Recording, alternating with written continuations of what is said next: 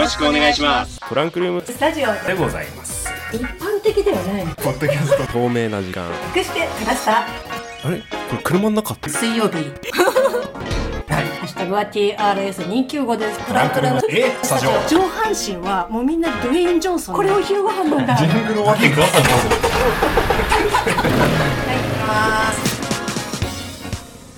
リスナーの皆さん1週間ぶりのご無沙汰でございました2月の23日、えートランクルームスタジオでございます。今週もよろしくお願いいたします。パーソナリティ第一です。よ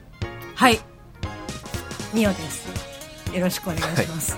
ろしくお願いします。例によってまた何にも考えてなかったいですか？やーちょっとね今の間はい。で考えようかなっていうふうに思ったんですけど、こうやっぱね、収録直前こうじゃああの、はい。撮りますって言ってスタートボタン、はい。バックボタンを押すときにあやべエアコン消してねっていう、あの、うんうんうん。焦りで、えっと、全て心の余裕を消しておりました。ああそうですか、はまあ、はい。おそらくね皆さんにもちょっとこのピー音はあの聞こえないとは思いますけどエアコンをね消した後は。はい。ははい。はい 今週もトランクルームスタジオこんな感じでお送りをしていきたいんですけれども、まあ、まずこれねオープニングこうトークでお便りというかね、うん。いっぱいいただいたんでまあそれ紹介してもいいんじゃないの？みたいな感じで言ってたんですけどね。はい、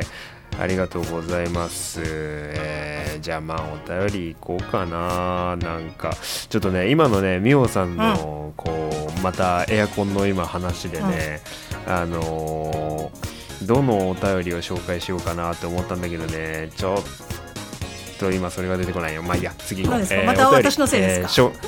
いえ大丈夫ですよ。大丈夫ですよ。はい。はい。えーオープニングから不穏な空気が流れておりますが、はい、メッセージフォームに久しぶりにお便りいただきました。えートラスターネームケパナさわん20代女性の方お久しぶりでございますはい、えー大先生、みおさんおかお久しぶりです。お帰りなさい。いえー私自身ツイッターをやっていないのでどうしたのかなと思いながら待っておりました。はい、ツイッターやってない方でも待ってる方がいたんですね。本当ありがとうございます。はい。えー復活の回からみおさんのペースに巻き込まれる大地先生というトラスタらしさを聞くことができとても嬉しかったです、えーそして車に構えた鹿チャンネルも見てきました。ありがとうございます。はいあの、車に構えた鹿チャンネル、私が、えーゲスト出演させていただいた、えー YouTube、元ブロガーさんのバイクの、えー動画ですね、えーバイクに乗ってても大地先生の話し方は聞きやすいんだなと思っていたら、同じような感想のコメントが多くて感動しました。私は10月に転職し、好きなものに囲まれながら忙しい日々を過ごしております。お二人もお体にお気をつけて、これからも配信楽しみにしています。といただきました。あありりがとうございます。はい、いや本当にねあの YouTube のコメント、あのー全く知らない方々からご好評いただきまして私もあーポッドキャストやったやってた回があったかなとちょっと思った次第なんですけれども、はい、皆さんもよかったら見てみてくださいねと、はい、そんなところでしょうか？はい。いやありがとうございます。ありがとうございます、いや本当待っててくれるっていうのはねこんなにもありがたいことなんだっていうようなことを、はい、なんかこう一通一通の、はい、お便りとハッシュタグから、えー受け取っておりますよ。いきなり通知が来るみたいな感じなのかな？こうツイッターないしこう SNS をねやってない人、まあ、うん。うんケパナさんがそうだけど、こうピコンって、うんうんうん。こうトランクルームスタジオ更新されましたみたいなそうだ感じでね。なんかポッドキャストで登録してくれてる方 Spotify で登録してくれる方は多分、はい、通知が来るのかなっていうような感じですね、5ヶ月ぶりに通知が来たって会いう、会いた からね。久しぶり5ヶ月ぶりの通知でなんだこれってなってないといいんですけれどもありがとうございます、はいありがとうございます、はい。そしてですねあのーオープニングでこうこのキャパナさんのお便りを紹介するつもりでい。たんだけど、こうミオさんがまた何も考えてないスタートを切ったということで僕は最初にこれを読もうと今思ったんですよ、このケパナさんのお便りを読もうと思ったんですけど一番最初にこれを読めばよかったかな。ツイッターで、えートランクルームスタジオの、えーアカウントにコメントいただきました。青さんあとまくいろいろ挑戦さんよりいただいてます。ございます。大地さんが出来の悪い部下を持った上司のようと。いただいております。ありがとうございます。はい。えーっと一応ね美桜さんの方が年上なので礼節はわきまえていきたいと思っている、えー28歳の大地でございます。もうすぐ30歳ちゃんとした大人になれるように頑張るぞ。今週もトランクルームスタジオよろしくお願いいたします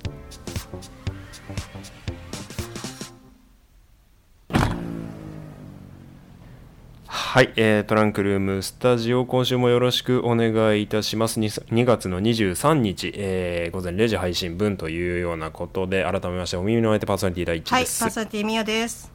よろしくお願いします。はいうん。いやその他にもツイッターね、えーたくさんお便りと、えーコメント等いただきましてメッセージ用のフォームの方もありがとうございます、時間があれば今日、えーご紹介したいかなと思うんですけれども、みおさん。ツイッターの方読んどく？そうですね。まあ、本当に、こう、先週、うん。先々週の回の反応を続いていただいてたりとかして、こう、皆さんからね、ありがたこいうよ本当にお帰りうんなさいっていうふうに言ってくださったのが本当にね、嬉しいというか、あ、帰る場所はちゃんと残ってたんだなっていう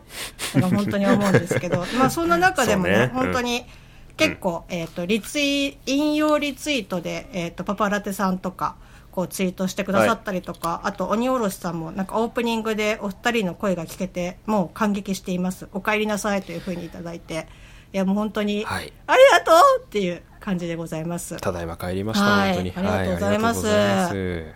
うん。でまあトランクルームスタジオとが帰ってきたよというようなことで、まあ帰ってきてで、えー来るまでの間にですねまあトランクルームスタジオの話題になりそうなことが映画館ではいっぱいございましたよというようなことで、えー先週ね映画館とか行った映画何見たうんみたいな話をざっとしたんですけれども、はい。でね先週のラストの方かな来週スパイダーマン会やっちゃうかというようなことではい。あのうんこねくり回して準備してもしょうがないので、うんとりあえずこの鉄は熱いうちに打てじゃないけど、うんうん。まあ、公開から結構経って冷めてる感もあるけどね、あのトランクルームスタジオ復活の勢いに任せまして、えーテンションの高い映画話をできたらいいじゃないかというようなことで、えー配信さん、えー配信再開3回目での、えースパイダーマンノーウェイホーム会をえーただいまより開催したいかなと思うんですけれども。はい。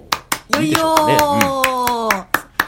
うん、いやーもう皆さんご覧になった方、えーご覧になってない方、そもそも興味のない方、たくさんいらっしゃるとかとは思いますけれども、まあ僕なりにもね、思うところでもあったと思うし、まあいろんなところで話をしている、されている映画、作品ではあると思います。えーもうき、あのー聞いたよっていうような方も、まあぜひともお付き合いいただけたらなと、うん。えー思っておりますですよ。うんうんうん。うんはい、どうしましょうか。どうしましょうか。ね、構成的なのは全く考えてないけど。まあでも本当もうみょに、うんなんて言うんだろう、うんうんこれってほこそれぞれまあその大地君もそうだし、私もまあそうだし、まあいろんな人もうん。結構やっぱさその歴代のこう思い入れってそ人それぞれあると思うからそうだね。まあなんかここが良かったとかっていうよりも、なんか僕私はこれが好きここが好きっていう話をするのでいいんじゃないのかなっていうふうには、うんうん思ううん、うんんですけど。そうね。ううん。んうんうんうん。かなって。あの、ちょ、ちょっとこのスタートを切る前に、うん。あの、ネタバレありということで、ね。今回は聞きたいかなと。うん。はい。まあこれは、一応うん。公式の方も割とちょっと緩くなってきてる感じではあるので、まあまあ、そうだよね。もう完全にもう聞きたくない、ネタバレ嫌だっていう方は、もうここで一回ストップしていただいて、えっ、と、また来週お会いしましょう。そうですね、まあご覧になってから、えーお聞きくださるっていうことを前提に、うん。えーお話をしていきたいかなと思っておりますですよ。ははい。い、はい。はい。じゃあもうこっから、はい。はい、いやー、泣いたよね。泣いた。よね。なんか、か多分、泣くポイント的には、まあ、先週言ったか、言ったか、その私が、こう、前作の、もう直近のそのアメスパを見てなくての、えっ、と、今回のノーウェイホームだったんで、だから多分、こう、サムライ版もそうだし、えっ、と、アメスパも見てる方だったら、まあ、あの、ラストの、あの、終盤のところ、うん。こう、できなかったことをやれた、みたいな、あの、シーンでは、うん。多分、号泣というか、こう、涙腺は崩壊するのかなとは思ったんだけど、私はやっぱり、メイおばさんのところでやっぱもう、な、うんな、いたよね。うん。ベタかもしれないけど。うーん。The Great Power, The Great Responsibility、うん、あのセリフっていうのがねかなり象徴的に今回は、まあ毎回そうなんだけど今回はそのセリフを言うのが今までのベンおじさんではなくメイおばさん、うん。そしてそのセリフを言った人々全員が命を落としてしまうというようなスパイダーマンの結果になってしまったんだけど、まあ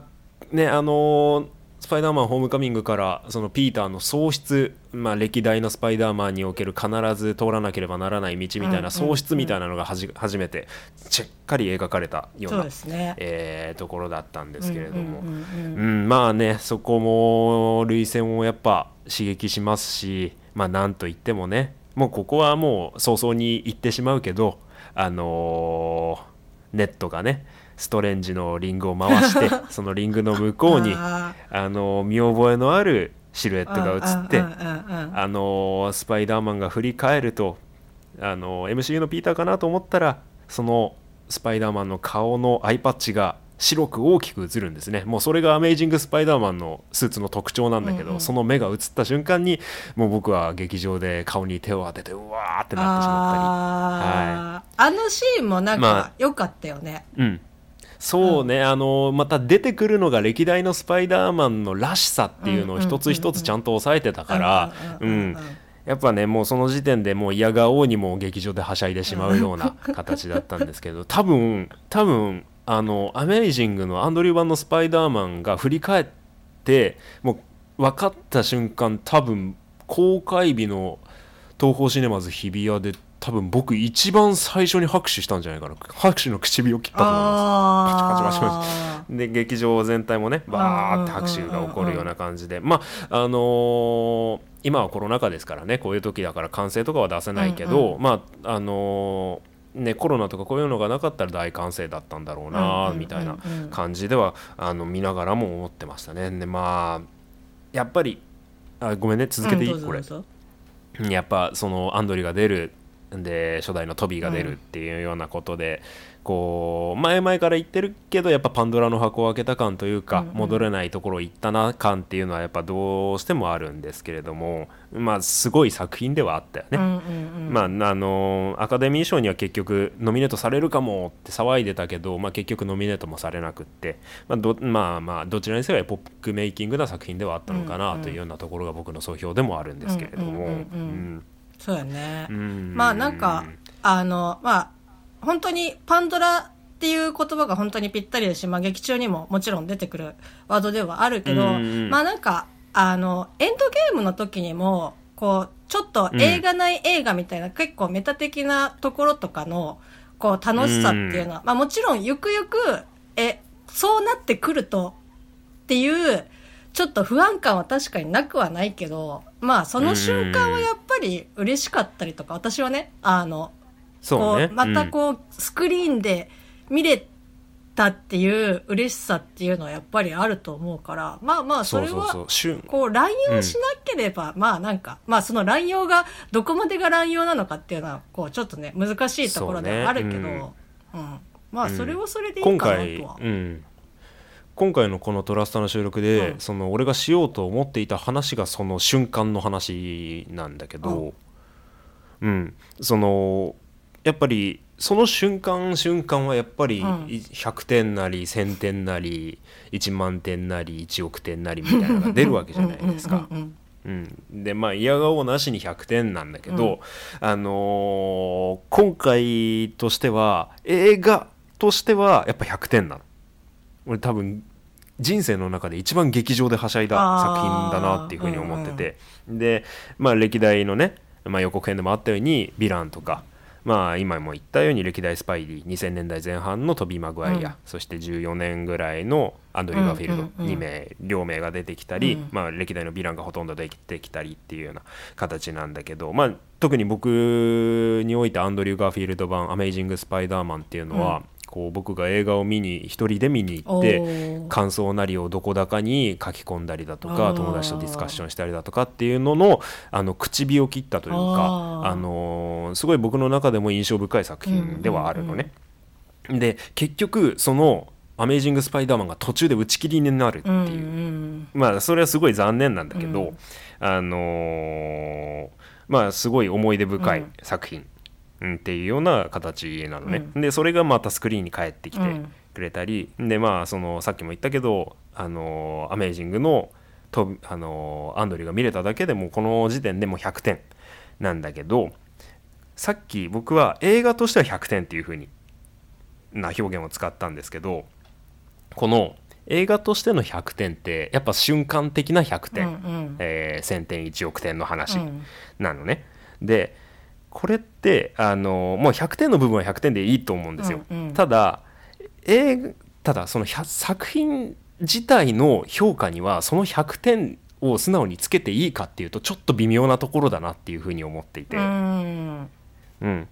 あの映画としては100点って言った理由その映画としてはの部分なんだけどこれって歴代のアイアンマンから始まる MCU を10年以上かけて見続けてきた人。もしくは2000年代前半からのスパイダーマンの歴史を積み上げてみてきた人。によって点数が加算されるわけじゃない。うんまあもちろんそうだね。うん、今までの歴代スパイダーマン。そして今までの MC フェーズ4まで。そして俺たちに至ってはディズニープラスで課金をしてるわけじゃ あそうやないね。ななので、今回はこのうん加点というかが多すぎるんだよね、だからその作品単体で「スパイダーマンノーウェイホーム」はいい映画でしたか？もちろんいい映画なんだけどその作品単体での点数っていうのはもうそろそろもうマーベル・シネマティック・ユニバースっていうもの自体にはつけらんなくなってきてるんじゃないかって思った作品でもあるうのね。ん。うん、作品単体での評価はすごい難しいと思う、うん。でもちろん今作自体はね歴代のそのアメコミの実写映画の今までかつてないことをやってるわけだし、うん。全員集合っていうね、うん。アベンジャーズ以上のその大人の事情すらも乗り越えたあの作品ではあるとは思うんだけどこの MCU っていう話全体のあのクオリあの作品個々のクオリティの話とかでは全然ないんだけど MCU 全体においてお客さんがその一作一作例えば次のマルチ・オブばあのストレンジの2作目だったりだとかそのブラックパンサーだとか今までの単体作品の個々の物語じゃなくて作品ごとに次のつながりにつ作品につながるサプライズを求めるようになっちゃってると思ったんだよね。うんうんうん、だからそのこれはむしろそのえなんだろうなマーベル側のあの作戦勝ちというか劇場と劇場とシリーズからお客さんを離させないようにするっていうマーベル・シネマティック・ユニバースの功績でもあるんだけどそれと同時に財貨でもあるっていうふうに思うんですよ。うんうん。だから僕はパンドラの箱を開けたとかい戻れないところに行ったっていうような表現をさっきしたんだけど、うんうん。だから結局これってさあのースパイダーマンノーウェイホームはもちろんいい映画だっていうことは何回も言うけど今までの MCU 作品を見てきた分加点されてるしちょっと待てよとゆっくり考えてみると今までの MCU 作品ってまあ作品単体をもちろん見てたはずなんだけどその作品を追うごとにポストクレジットを見に行っているような感覚にも陥るわけですよ。あれ俺作品を見てないんじゃねっていうふうに今回思えたりも、ちょっとしたかなうん、そのフェーズ展開っていうのはマーベルの先輩特許の成功例でもあるとは思うんだけど、まあ、ちょっと例えは違うのかもしれないけど AKB 的な戦法というか、握手したいから CD を売るみたいなさ CD を買うみたいな。作品単体をね今後ノーウェイホームも含めてマーベルの作品単体をどう扱っていくのかっていうのいうようなところもまあちょっと立ち位置が微妙な作品だなっていうような。はい。方まあそれにだって過去に名作だって言われた映画例えばまあジュラシック・パークだとか日本でいうと「七人の侍」もそうだし「タイタニック」もそうだし「時計仕掛けのオレンジ」もそうだしそれって正直ポストクレジットもちろんないしサプライズなんてそれ自体には求めてないじゃんうんうんだからその物語がの存在がどんどん希薄になっていってる気がするんだよね。まあ、じっくり一本一本のクオリティが低いって言いたいんじゃないんだよこれは。うんうんだから観客側のうあの受け取りが方があのアイアンマンの2008年のアイアンマンから10年かけて徐々に変化していっているっていうようなことを俺はすごい言いたくって、うんうん。まあこの瞬間はもちろん楽しいし映画も素晴らしいんだけどなんかちょっとモヤモヤっとするのはそこなのかなっていうふうにえー思ったな。だからこそヒーロー映画ってアカデミーにノミネートされないのかなとも思ったりもした作品だなって思いましたね。うんうん。でまあ今回でもアカデミーノミネートされないっていうようなことを聞いてちょっとまあまあまあそうだよな。ちょっと残念だなと僕も思ったんですけど唯一アカデミーにノミネートした方がいいって思ってる俳優が「スパイダーマンノーウェイホーム」の中に一人いてうん。アンドリュー・ガーフィールドなんですよこれも。あなぜか。演技が素晴らしかったのはもちろんなんですけれども、彼はですね2018年からプライベートのインタビューであのジミー・キンメルライブだとかねいろいろな海外のマスメディアだったりパパラッチだったり取材を受ける中で、もう数えきれないほど次のスパイダーマン MCU には出るんですかっていう質問をされてきたのね彼は。彼は。だけどその時から一切映画の公開日まで口を割らなかったのよ。うんうんうんうんうん、それって俺たち観客も世界中を騙し続けたってことじゃん、もうそれこそオスカーだよねっていう話をしたくて、ね。うん、オスカーは彼にあげるべきだなっていうふうに思いました、はい。うん。まあなんかちょっと俳優的にうん。なんかドクター・ストレンジの俳優さんも割と口堅いうん。からそうね。ねなんかそういった意味では。ちょっとポロッと言っちゃいそうだけどねなんか友達ないし今のねさ 確かにね、うん。俳優同士とかでさ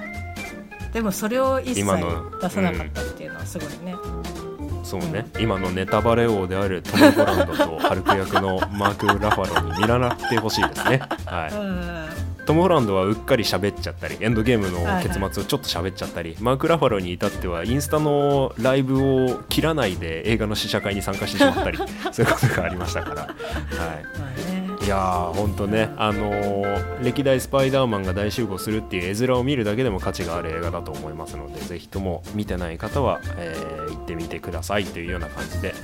えーちょっと俺がバーッと喋っちゃったけど皆さん申し訳なかったかなっていうようなところではい。締めたいかなと思います。ちょっとうまく伝わってるといいんだけどな、まあ、今後もねあのシリーズ展開は続いていくので受け手側も気を引き締めて付き合っていこうかなっていうふうに、えー思った一作でもございました。スパイダーマンノーウェイホームはまだまだ公開中でございますと。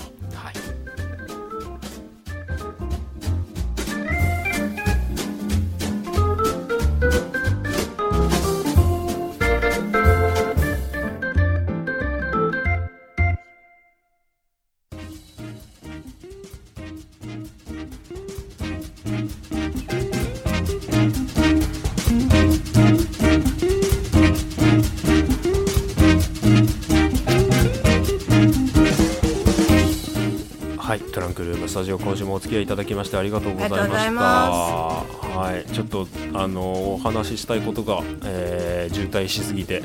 えーてんこ盛りになってしまったんですが、みおさんの方もいっぱい話したいことあったよね、きっとね。うんまあ別に大丈夫ですよ。